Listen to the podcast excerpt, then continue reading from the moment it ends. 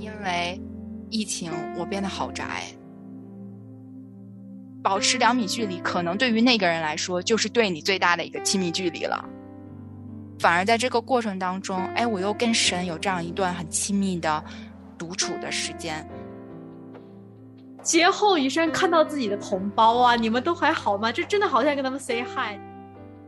所有外界的东西都没有的时候，我们还能真实的跟自己的存在来相处吗？要想甜，加点盐。若有所思，纯属闲聊。我是葡萄，我是乐言，欢迎收听《不孤单地球》。在你的手中，将大海翻腾，波涛汹涌。之前说了很多行啊，旅行，然后远行，甚至之前说了关于。东航空难的事情啊，今天我觉得也来说说跟时事有点关系的吧，就是这个出行自由。为什么说到这个呢？是因为大家也知道，疫情这两年很多人都被封在家里了嘛。然后特别是最近，连中国的这个最大的城市吧，算是上海，都面临这个封城。当封城发生的时候，当出行被限制的时候。人好像才发现出行的可贵。我之前从来都没有想到过，有一天我会因为一个什么事情不能出门。这真的是在这两年才体会到，其实我们北美一直都没有真的说限制你不能出门啊，不能出小区啊，就起码你还可以，所谓这边是必要的一些外出活动，比如说。采购啊，或者是运动啊，这都算必要的就医呀，啊，这这些都是，呃，我觉得还是挺人性化的。但是即便是那样子的一种状态，我回顾这两年，我都觉得好像出门会有一些的担忧和恐惧，就还是主动会降低一些出门的频率，还是觉得受到了限制，至少是心理上的一些限制吧。啊，我就突然就想到说，原来咱们可以非常。开心大大方方出门的时候，其实我是一个挺宅的人。为什么这两年突然就很想要出门？看到天气好一点，就真的是抑制不住想要赶紧就穿上鞋出门的那种感觉。其实说，就是我听到这个上海封城的这个消息的时候，我们在这个这个加拿大这边吧，就说安省这边吧，其实已经是呃这个逐步在解封。呃，力度很大的在解封的这样状态，所以这种反差让我有一点不适应。哦，原来这个这个地球上还有一个地方正在进行封城当中，嗯，就让我觉得一下就把我拽回到了一个两年前，然后这边开始逐步封城的那种感觉。嗯嗯，是啊，就让我魔幻呢，那个时候感觉就是有点突然之间，好像时间就又被这个重新书写了一遍的感觉。你又开始有点模糊，我到底生活在哪个时区？因为在那个朋友圈里面嘛，会有一些上海的朋友啊，甚至一些北京的朋友，他们都会发一些他们的生活的状态啊，很像我们当时在这边就是开始呃各种居家隔离或者是 working from home 的这样的状态，嗯，对。但是刚才你提到这个出行自由的时候，我就在想哈，我说在疫情之前，我有什么时候被限制这个出行了？就我能想到的哈，我不知道 SARS 那年的时候你在做什么。SARS 那年的时候，我是在上初中。那年的时候，我觉得哦，不用上学，就是因为这个所谓的疫情嘛。SARS 开心啊！好开心呐！天天都可以待在家里面看电视，没人管。然后那个时候学校也不知道该怎么办，所以也没有太多的作业给我们要让我们做，就觉得一切都是在一种不确定中，但是又又不会很担心什么，然后就天天就过得可开心了，天天在家待着，然后可以跟院儿里的小朋友一块玩，大家都不上课嘛，然后就天天好吃好喝好玩，可开心了。还有在记忆当中可能被限制出行，可能就是在高中住校的时候。我知道你有没有住校的那种体会？有，我是大学才住校。嗯，哦，但大学住校不会限制你出行吗？不会限制你出高中不能出校门，对吧？不能出校门，你得有所谓的走读卡。我印我印象特别深，就是你要走读卡，你才可以算为走读生。然后你跟门门卫要有那张卡，那卡上还有照片儿，也知道是你，然后呢才能出校门。不然所有的住校生都不可以出校门。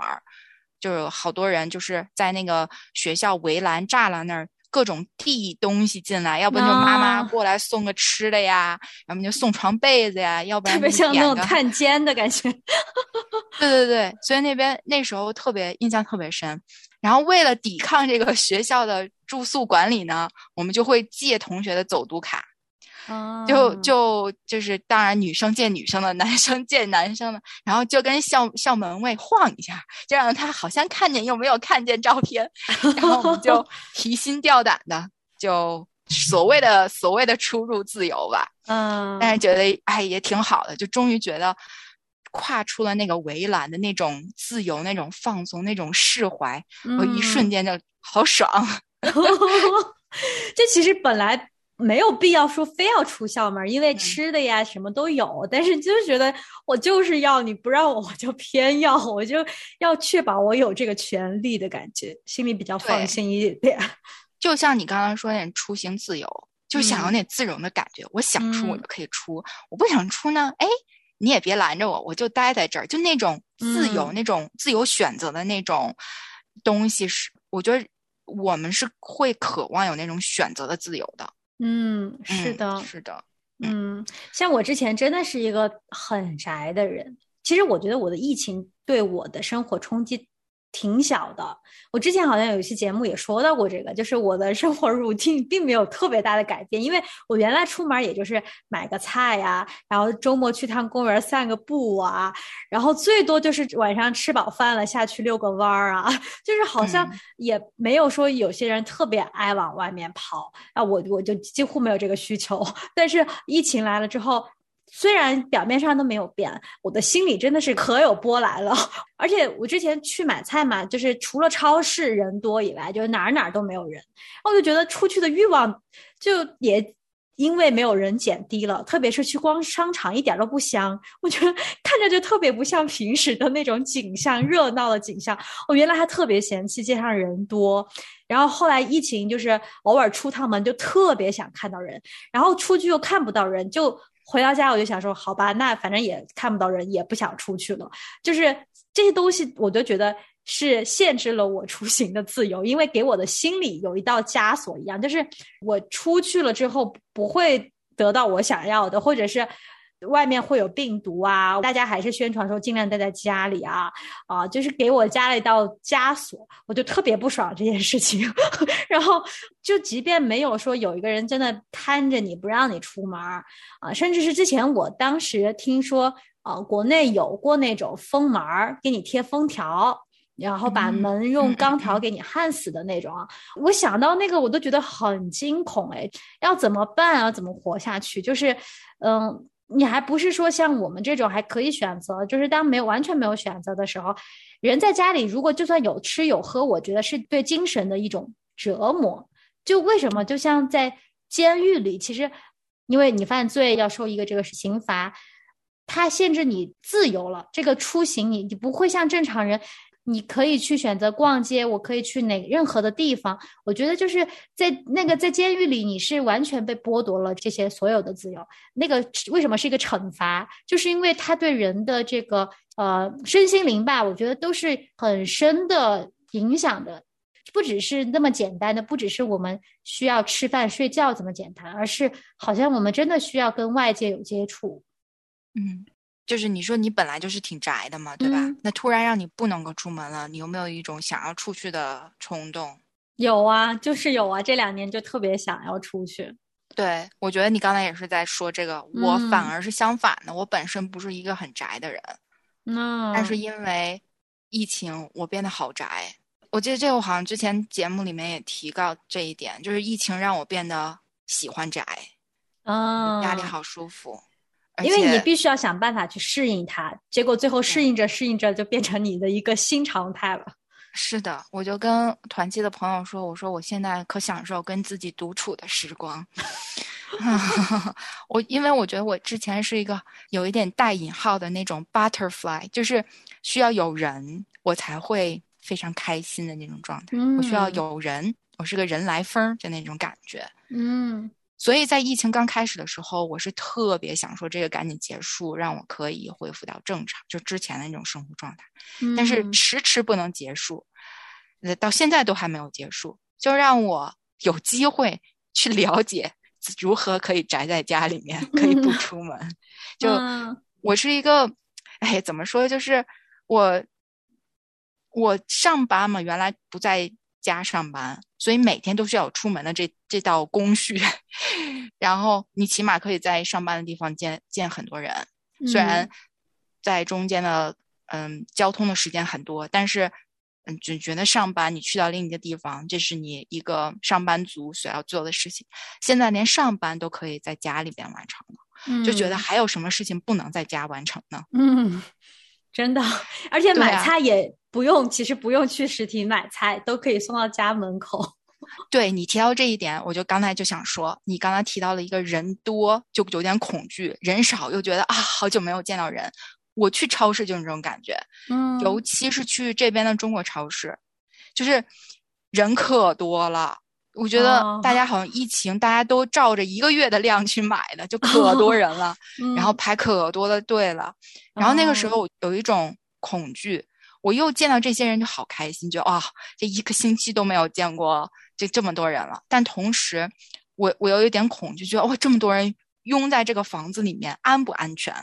嗯，所以我觉得这就让我们重新去审视人跟人之间那个那个亲密的关系，到底多近算亲密？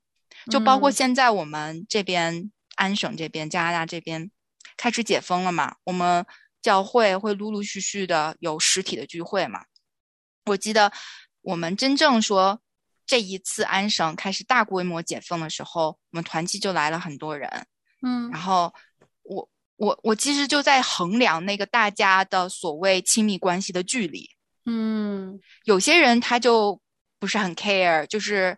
会比较近的，虽然我们都戴着口罩，但会比较近的跟你交流。嗯有些人还是非常就是保持距离的那种。嗯，我知道有人会哎，就是手拍在我的肩上，就是相当于抱一抱这样的，有这种身体上的接触。有些人可能就不会有。嗯，就是你现在我就开始重新去界定这个亲密关系。呃，多远算？你保持两米距离，可能对于那个人来说，就是对你最大的一个亲密距离了。嗯，但有一些人就觉得啊，这个阻碍了我跟你之间的这种关系的建立，我需要跟你更近，凑得更近，或者甚至我们有一些简单的身体的接触，才会觉得我有在，我又把我这份对你的关爱、关心有传达给你。我觉得这个很有意思。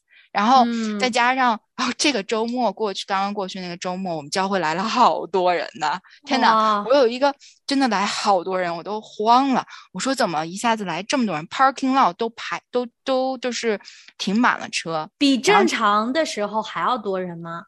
呃，比疫情就是疫情之前会比这个会多一些，但是也差不多了。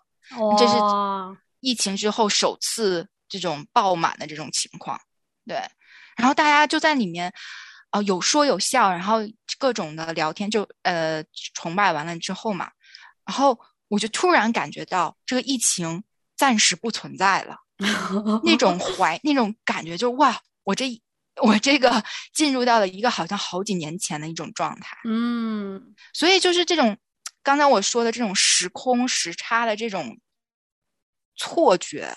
嗯，然后上海还在封城，我们这边在解封，然后就在人与人之间这种关系到底多远算亲密，这种重新的界定，我就觉得我我就开始有点错乱了，我不知道应该人跟人的距离到底怎样算是亲密，或者到底怎样算是一个好的关系。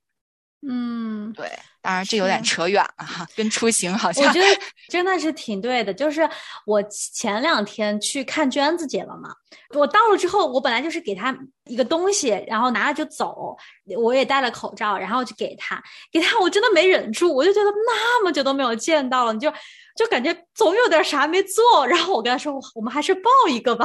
然后我们俩就很开心的抱在了一起，就是那抱那一下，就真的就是千言万语都在那个拥抱里面，真的觉得是不一样。所以我真的懂你说的。但是因为是现在疫情好一些了嘛，而且其实我们这边所有的那些嗯条款都已经被取消了嘛，比如说连口罩都可以不需要戴，然后也不用保持社交距离，现在好像是这样子，是建议保持。所以说现在我们还可以真的可以拥抱，但是在前两年。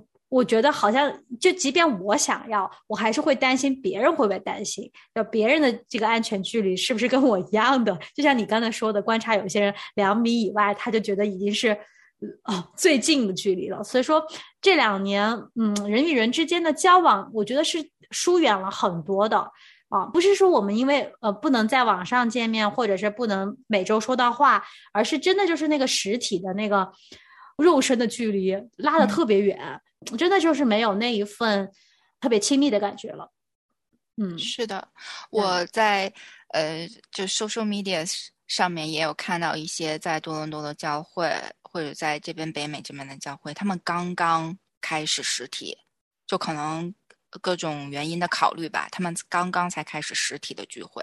嗯，他们第一次实体聚会的时候，他们就发一些 post，就说：“哇，那个感觉真好，那感觉真的好好，真的是在网上聚会没有办法，就是去去体会的一种感受。”是啊，嗯，我觉得就像你说的，我觉得我们弟兄姐妹之间的这种关系的建立和主理的连接，是需要有一个实体的东西，让我们知道。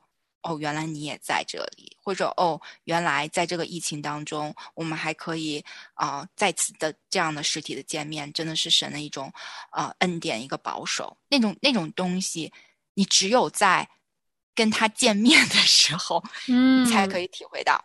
是啊，你如果你就是在宅在家里面，然后就像我们这样，嗯，在镜头里面看着你，我就少了一种那种触动那种东西的。对。是的，对，是真的。所以说这两年，当我们就是不能不能出去，不能，其实出去，我觉得我们说着说着，就更像是我们出去是为了有这种人际之间的交往和交流。就甚至是去商场逛商场，虽然周围是不认识的人，但是有人从你身边过去，那就是不一样的感觉。就是我感觉说着说着，有点像这个出行的自由，更进一步是我们可以呃接触外界、接触其他人的这个自由。我觉得好像是对我们的心理健康特别重要的一环。嗯，是的，我。前两天就是早上的时候，我觉得哦天气好好，阳光好好，然后我就说反正我有早起，我就出门吧。然后我一出门就看到有一个人在遛狗，然后呢我就好兴奋，我说一出门就见到了人，好兴奋呐！然后我就尝试用各种的方式，比如说稍微走慢一点，然后看他什么时候可以望向我这边，然后我可以跟他 say 一个 hello，或者跟他 say 一个 good morning。嗯，我就觉得那种感觉好棒啊！就期待那种互动。对对对，哪怕是跟一个陌生人，我都不知道他住在这个哪里，但是可以见到这个人，只是对视一下，然后互相问候一下，我觉得都是一种很温暖的一种存在。嗯嗯，我觉得这是在疫情之前我体会不到的，因为有些时候还会觉得啊，这个我好好赶啊，好急啊，我这个甚至都。躲避一些人说赶紧去到自己要去的地方，不想多纠缠，不想多废话，你知道吗？嗯，对。但是现在完全不一样，就是感觉见到一个人能跟他有这样子的见面，还是真的挺不容易的。嗯，就好像你说在超市里面哈，嗯，都是陌生人，但是你就感觉哇，有这么多人在你周围，那种气氛就会有一种人跟人之间的那种距离，会给你一种温暖感。嗯嗯，而且就觉得是一个群体，就是我真的觉得特别，就是有点像劫后余生，然后你见到了自己其他的同胞，有点像那种灾难片。我不知道你看过那个传奇 Legend，就是讲他一个人嘛，因为全程都是僵尸，然后他就会一个人住在自己的房子里面，然后做特别繁琐的呃一些工序去防止这些僵尸入侵嘛。我在想说，他那个时候见到。其他的同类、见到人的时候的那种心情，真的有点像我们 现在的这种心情。劫后余生，看到自己的同胞啊，你们都还好吗？就真的好想跟他们 say hi，就甚至是有些时候会。对着一些友好的陌生人，他也对你示好的时候，你真的好想给他一个真心的拥抱，就说，就是太不容易了，弟兄，就是我们，我们就是都活过来了，然后都可以现在这么好的、自由的呼吸着这一口新鲜的空气，就会有那种共同体。我觉得现在不是很流行的命运共同体嘛？就是在疫情之后，我才真的体会到，我觉得原来更多的真的是会。特别是我觉得年轻一代，我们九零后、八零后、零零后都是比较独立，然后一些独生子女嘛，然后从小大家其实对于这个群体的概念、这个集体的概念都是很弱的，哦，好像都是把自己的一个小天地顾好就可以了。但是我真的是觉得这两年让我也重新的审视自己作为一个人，就是神造我们，把我们造在这个关系里面、这个群体里面，真的是。这不是说只有当时的人、当时的情况，而是我们每一个个体都是在这个关系里面被造的，我都都特别特别的感触。嗯嗯，是，但这个过程我觉得也是一个学习的过程。就比如说，像我们团契之前在前一段时间，我们不是有一次解封嘛？然后那次解封，我们教会就恢复了一段时间的实体聚会，但是后面又因为疫情的升温，就又恢复线上了。就在那一段。恢复实体的聚会的那一段时间，我觉得大家会有种，就像我刚刚所说的那种错乱感，嗯，突然之间从线上变线下，大家有一种有一种熟悉的陌生感，嗯，眼神不知道往哪看，不知道也不知道说什么，就很有意思的一点是说，我们在网上的时候，我们聊得很欢，嗯，我们团契完了结束。大家都不想走，都想说再唠会儿，再聊 三两毛钱的，大家都是依依不舍的。等回到聚会就是实体的时候，大家就有一种，因为那时候疫情并不是说非常的好，这个可能是原因之一。第二个就是大家已经忘记了跟人之间有这样就是所谓的同处在一个空间里面的感觉是什么样子，就独居太久了，在一个房间里面被。约束的太久了，突然给你放在一个很多人的地方，就是有一种不知所措。对我，我见到一个人，我就觉得，哎，我比如说我跟比较熟的人打招呼，我都觉得这个人我还熟悉吗？我已经跟他有好几个月都没有见过面了，他这几个月里面发生了什么事情，我真的知道吗？嗯。但是我们其实在网上每周都有见哦。嗯。所以那种熟悉的陌生感，就是这样一种。说不出来的感觉，嗯，就感觉好像原来有的那个关系又断掉了，要重新建立的。但是其实你又认识这个人，但是总感觉哪里有点断片了。对，嗯，是，就是这个隔离带来的种种很微妙的变化，还有就是隔离期间，很多人在家里钻研出了特别多的技能。就包括煮饭呐，然后还有比如说怎么样 entertain 自己啊，就是要 让自己可以啊不无聊。因为其实真的很多的活动，特别是原来那种爱出去玩的，有很多朋友一起玩的人，但他在家里他要怎么跟自己独处？乐言，你怎么找到跟自己独处的这个方式的？在隔离期间，我觉得是这个疫情让我慢下来了很多。一慢下来吧，你就是我是一个不太能够闲得住的人，我得给我自己安排事儿啊。所以当我没有办法跟别人一起做的时候，我只能跟我自己玩儿。所以就给自己安排一些事情做，比如说读读书啊，上上网课呀，然后比如说写写字啊，嗯，比如说写字练字吗？毛笔吗？呃，不是硬笔，硬笔书法。哇，之前有跟。嗯，就是几个姐妹一起有一个 WeChat group，然后我们就抄经。哦，对，就抄经，然后抄抄圣经，然后就每天可能几个经节，然后就那样抄。然后我就专门在网上找到了字体，然后我就打印出来，然后就那样抄。哦，就对，就还蛮有意思的，就找各种事情给自己做。嗯，对，也给自己安排了一些不做事情的时间吧，就是安静下来。尤其早上的时候，我记得两年前刚开始疫情的时候，我特别喜欢早上起来，然后就坐在沙发上，然后等着那个阳光洒进来，然后那个好享受的。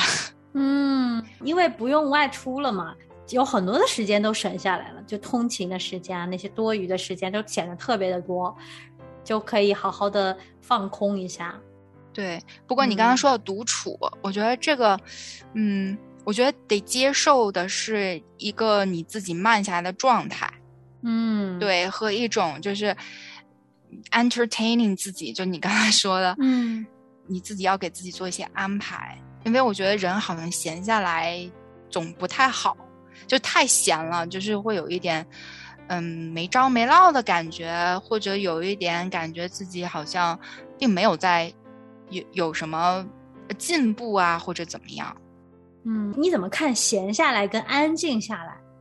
嗯，对我可能是一个闲不太下来的人，所以当我闲下来了，我不能够完全闲下来。你懂我意思吗？我懂，我懂。可能就把一些事情都变成是在家可以做的，嗯，不用出门可以做的这样。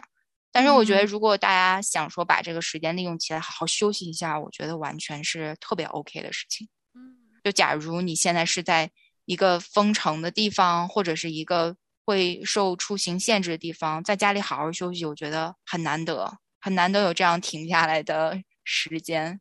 嗯，对，是我一开始我觉得疫情第一年的时候，嗯即便是在家很多的时间。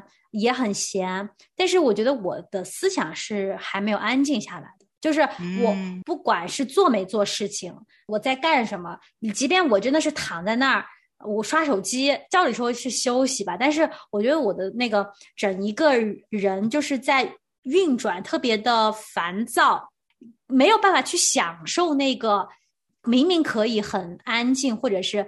很放松的一个状态，就是一开始的时候，我真的很不适应，总觉得因为从那么忙碌、那么快的节奏当中突然慢下来了之后，我的心还没有慢，就是那个心的那个惯性还在。然后我的身体虽然静止了，但是我的心还在那里转着转着，头脑还在转着。就后来我才慢慢去体会这个放松，就是闲下来跟安静下来有区别的。嗯，我们灵修的时候不是老是说要安静在神面前吗？我原来就很难，我原来就真是每次要灵修，我要默想经文啊，要安静啊，要祷告啊，就是我都会没有多久，我就心里就想很多很多事情，然后我就开始开口了，就开始就开始说，开始说，开始说。嗯，但其实我真的见过那种可以在神面前很安静、很安静，就是可能。在他开口之前，要安静很久，去听神的声音，或者是哪怕就是安安静静，什么声音都没有听到，立刻安静。我觉得真的是需要操练的，就是在这两年当中，我才去学习，因为也有这样的机会了，也有这样子的时间了。然后我才发现，哇，那个状态真的是不一样的，跟我们做什么都没有关系。包括我现在，我觉得锻炼出来了，我在炒菜，我在做菜，我甚至是在工作，我的那个心，我都可以随时跟他说：“你安静下来。”就像那个诗篇说。说我的心呐，你要安静。就是我觉得这个东西是疫情这两年带给我的一个算是进步吧，或者是一个反思。对，嗯，对你刚刚提到做饭，然后你就会告诉自己安静下来。我最近就在做，也不是一个特意要做的操练吧，但是就突然有一个启发，就觉得，哎，我做饭的时候，我为什么一定要开着音乐，或开着什么，听着什么东西，或看着电视呢？为什么我不能利用这个时间，就是跟神祷告，就跟神对话？那我觉得，当我有这个灵感的时候，我试了两次，我觉得很不一样。嗯，怎么不一样呢？平时做饭的时候觉得赶，因为要赶紧吃饭，就觉得哎呀，赶紧做，就是夸哧夸哧做完，然后夸哧夸哧吃完，然后就吃完，就觉得好像这个吃饭这件任务、这件事情就搞定了。嗯，对，所以一切都是在赶，都是在。迫使自己去完成下一件事情，但是反而祷告这个环节，就是边做饭边去跟神对话也好，会思想一些呃神的话语也好，反而让我觉得那个过程是很丰富的，嗯嗯，是很饱满的。我并不是只是为了要把这个菜端上饭桌，然后吃完完事儿。嗯，我反而在这个过程当中，哎，我又跟神有这样一段很亲密的独处的时间，然后我又可以享受在这个做饭的过程。嗯，我觉得是一个一举两得的事情。我觉得我有了这个灵感，还挺开心的。嗯，因为好多时候我们都是刚才我说，就要给自己安排的满满的，感觉不安排点什么呢？就觉得差点意思，会觉得好像我们并没有很努力，没有很努力，没有很向着目标，甚至甚至向着标杆直跑。嗯，但是我觉得反而是在这个疫情当中，让我开始对这个信仰的生活有一些不一样的看法跟突破。就像你刚才说的那个，就让自己安静下来，安静下来跟闲下来不一样。嗯，我觉得对于我来说，也是在这个疫情的不确定。对我自己生活的很多未来的计划的一个不确定，在包括对于这个生命的这个看待，让我真的是觉得更加的顺服神，有顺服神的这个突破在里面。嗯，因为觉得之前所有事情都是在我的就是 所谓的控制之下，或者在我的计划当中，但是因为这个疫情，反而打破了我很多的计划。反而让我看到了很多人打破了很多人的计划，甚至打破了他们一个原本的一个状态，所以就让我觉得，真的这个世界真的是只有神是在掌管的。嗯，这个世界无论我们是在如何的灾难当中，我们只有依靠神，知道他无论什么时候都是那一个在掌管的神，那一个在做王的神。我觉得真正的才能让我们在他里面得到安息。那个安静下来的东西，那个安息下来的东西，嗯，对，所以我现在也在调整我自己状态，我不能给我自己安排太多的事情，包括现在我们已经所谓的出行自由了，嗯，我就会给我自己安排很多，比如说周末的时候要跟这个人吃饭呀，要约这个人来家里做呀，我想好像恢复到之前那个我没有，或者甚至是弥补我之前失去的，嗯，那个 connection。但是我现在也在提醒我自己说，啊，不能太过哈，还是需要去延续。可能在这个疫情当中，嗯，给我带来的一些反思，可以延续在后面的后疫情的这个时代，让我可以寻找一个新的平衡在里面。嗯，不是说呃，我们就一定要维持这两年，我们又不要去打破这个平衡，好像当这个。解封了之后啊，我们觉得哎，现在这样挺好的，我就不要再去接触人。我觉得都不是，就是我们这些反思是帮助我们有更多的自我的意识。就像我觉得刚才你说到你煮饭的时候，你说是一个灵感，就是你其实是那个时候才开启了你这个意识，你意识到自己的那个存在，就是那个 being 很重要。有些时候我们在手上在做事儿，然后我们的为什么需要听音乐，为什么需需要看电视，是因为。我们就懒得去思考，懒得去感觉自己的存在，就是就让这些东西来填满我们的思绪，或者是让我们 keep us busy，就是让我们很忙碌，一直在转。但其实我觉得很重要的就是，我们当摒弃掉所有外界的这些，就包括我们刚才说的出行已经没有自由，也不能接触人，也不能安排活动，所有外界的东西都没有的时候，我们还能真实的跟自己，就是那个。存在来相处嘛？你还能够仅仅有你自己，你还可以跟神对话嘛？就是当我们其实在这个信仰生活当中的时候，跟神对话这个环节，我觉得只有可能在我们完全把外界的环境给摒除之后，才能够有一个特别纯净的心，或者是。特别渴慕的那个心，有些时候我自己是觉得，在疫情之前啊，很多的时候我都是想说，哎，今天祷告，特殊的情况不会，就是有些时候，大多数情况都是觉得，啊，我今天要把我自己想要跟神说的说了，然后要求的求完了。其实我知道要跟神亲近，我要好好的默想他的话，然后等他的回应。但是其实很多时候我们都是赶着去做下一件事情。祷告完了，我这不是还要去洗个澡吗？我这不是还要去打扫卫生吗？哦，我就那哪儿可能坐在那儿安安静静的？就是，但是我真的觉得，当我们可以完全不去管，就是就像你说的，你要知道，都是不是我们。掌管的，这个就神已经强制的让这个世界都停下来了。你还有什么非得你要去忙的事儿？你就是当你已经把主权完全交托的时候，你的时间也都完全交托给神，你的所有的全人全心，其实都在那个时候交托给神，你就没有什么东西是一定要赶着去做的，没有什么事情是。值得你牺牲掉跟神的这个相处的时间去做的，我觉得那个心一下子就安静下来了。在那个安静当中，那个祷告是非常舒服的，非常甜蜜的，就是你会真的享受在那个跟神的亲密当中。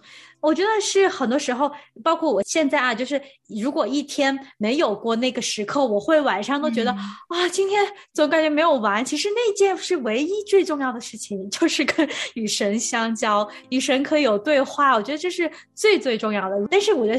想原来为什么我没有这样觉得？我为什么觉得这件事情反而是可有可无的？就真的是在这疫情两年，心学会安静了，进入到那个状态了，才体会到为什么我们这么需要跟神在一起。因为我们不需要外界的一切，我们的满足，我们的全人，其实都是需要与神连接的。就是感觉疫情帮助我们去更清晰的看到说，我们。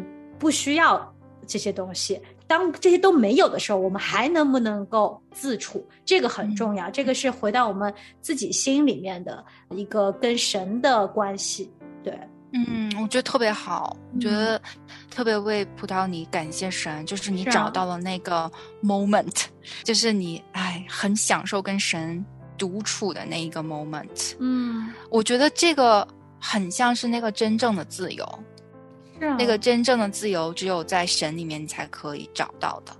我们反而是在这个出行的自由跟限制当中，可能更加的可以体会到那个所谓的真正的自由到底是从何而来。当我们无论是受限制，还是受到不受限制的时候，其实那个东西它都是有一定范围的。但是只有在神里面的那个自由，它是没有任何的边边框框的。只要你愿意来到他面前去寻求，他就可以给你那个真正的自由，或真正的那个平安。我觉得你有体会到，你而且你可以把它表述出来，我觉得真的很有福气。觉得可能有很多的人跟葡萄一样，我觉得神其实透过这个疫情，虽然说我们看到的都是比较负面的一些事情，但是当我们的生命在这个其中被神来翻转、来改变，甚甚至是我们有这样一些反思，我觉得都是会带下很多的祝福在我们的生命当中。有可能这个疫情就过了，就是这两三年过了，但是对于我们今后的这一生，我相信，呃，我至少现在觉得我不愿意花任何的。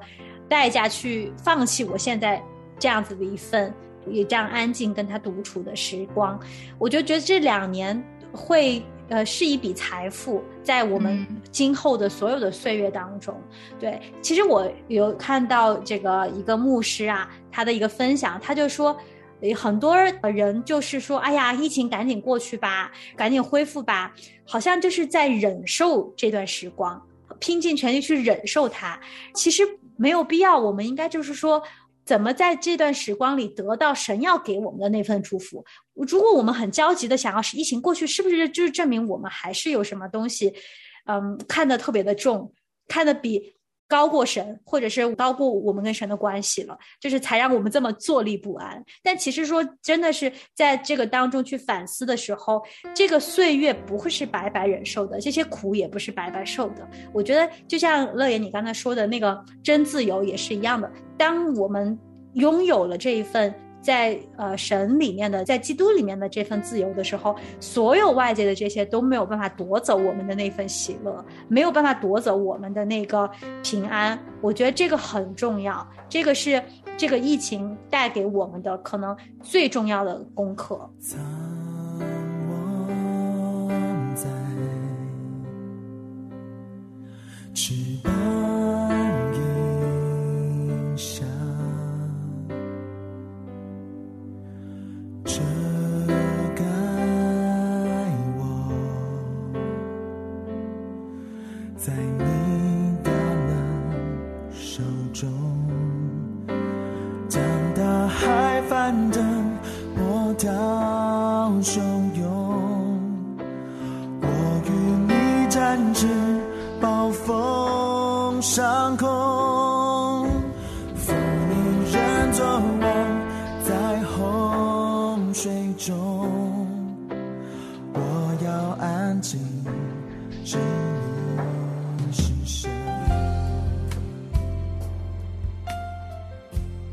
好吧，今天从这个出行自由啊，又又漫无目的的聊到了我们的灵修生活，我觉得挺好的，就是最后回也是回到了自由本身。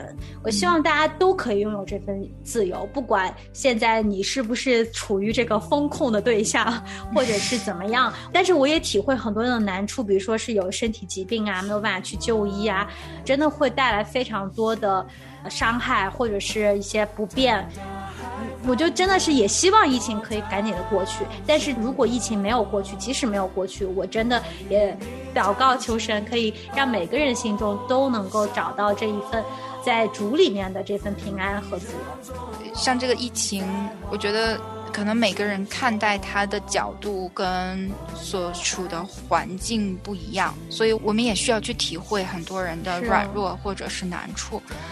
嗯，我个人来讲，我觉得疫情对我来说不是一个嗯苦难，反而是我觉得神给我的一次去经历它的机会，甚至是在这个苦难当中去让我去呃反思很多信仰上的一些我自己的问题。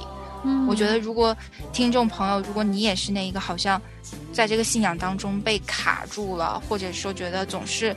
好像在往前走，又好像在原地踏步的时候，我觉得可以是去呃回想一下，在这个疫情当中，呃你所经历的，你觉得有哪些地方是觉得你可以去继续去思考或者去反思的？